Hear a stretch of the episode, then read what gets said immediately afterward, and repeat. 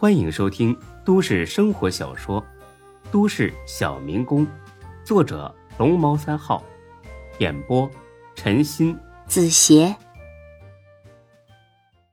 第二百二十八集。孙志真是哭笑不得，他都不明白沈金虎为何会有大飞这样的心腹，难道是看他傻的可爱？嗯，估计就是这样。大飞哥，我觉得呀，你还是先把去找过赵海洋的事儿和丁哥说一声吧，这不是件小事儿，弄不好啊会搞出大麻烦的。哦，我说了，我刚从丁哥办公室出来。那你不早告诉我，丁哥怎么说的？呃，丁哥什么也没说，就给我两大盒雪茄，哎，一看就是高级货，肯定很值钱。他这是啥意思？奖励你啊？哦，不是，他说让我以后别见啥都要，少出去给他丢人。孙志差点一口气没上来。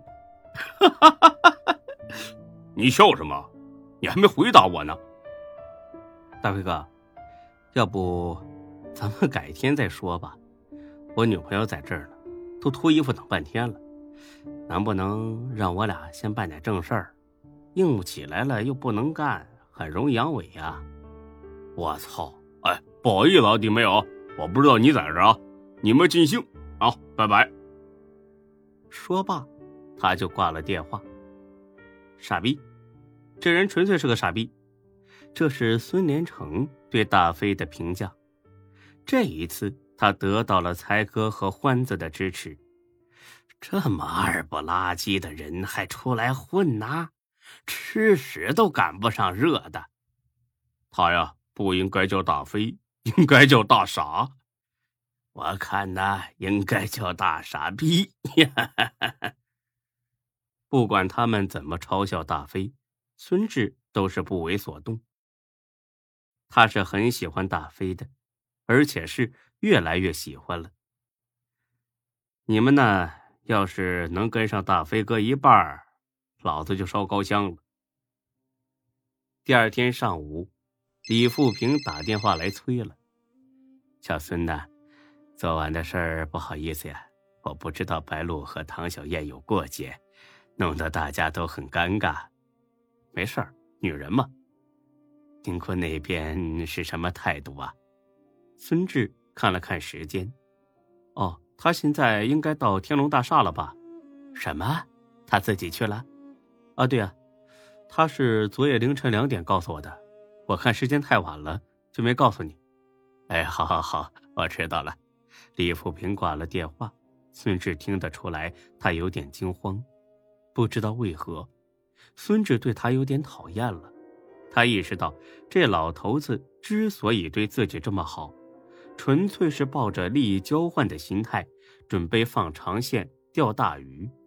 但无论怎样，孙志还是感激他的，至少是感激多于厌恶。天龙大厦几百米之外的水果摊边丁坤不是自己来的，还有大飞，他比昨天还要兴奋。在大飞看来，他自己找赵海洋，纯粹是恶心人。丁坤亲自出马就是宣战。更主要的是，他还是第一次跟着丁坤出来办事儿呢。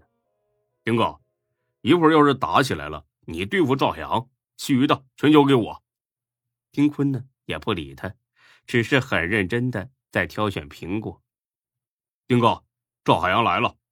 丁坤抬头一看。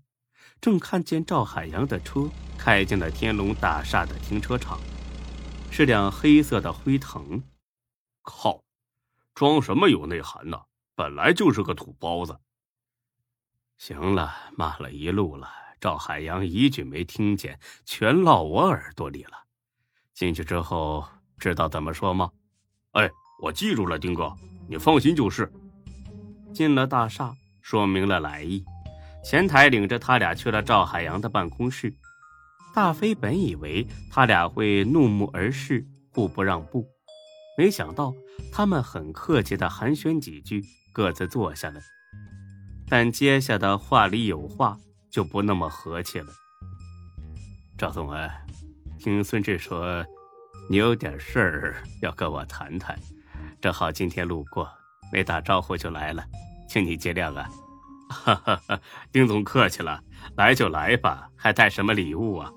哦，你误会了，这苹果呀是大飞买的，他说拿回去送给……哎，大飞啊，你说要送给谁来着呀？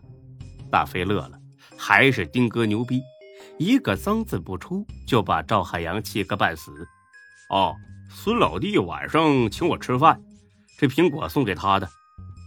赵海洋气的脸都红了。但是又不好发作，更气人的还在后边呢。丁坤像在自己办公室一样，很随意的掏出根烟来点上。哦，对呀，呃，是得带点东西，空着手可不礼貌。说罢，他很淡定的看了看赵海洋，挑衅的意味十足。我来你这儿就空着手，就不礼貌，你能把我怎么样？还想跟我谈？你算个屁呀！还以为自己有个市长哥哥罩着吗？当初为了大飞的事儿，我对你们低三下四，现在是报仇的时候了。丁总啊，既然来了，我看咱们也别绕弯子了。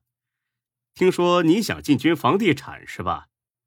啊，对呀，这娱乐产业呀是越来越不好做了，我也是被逼无奈。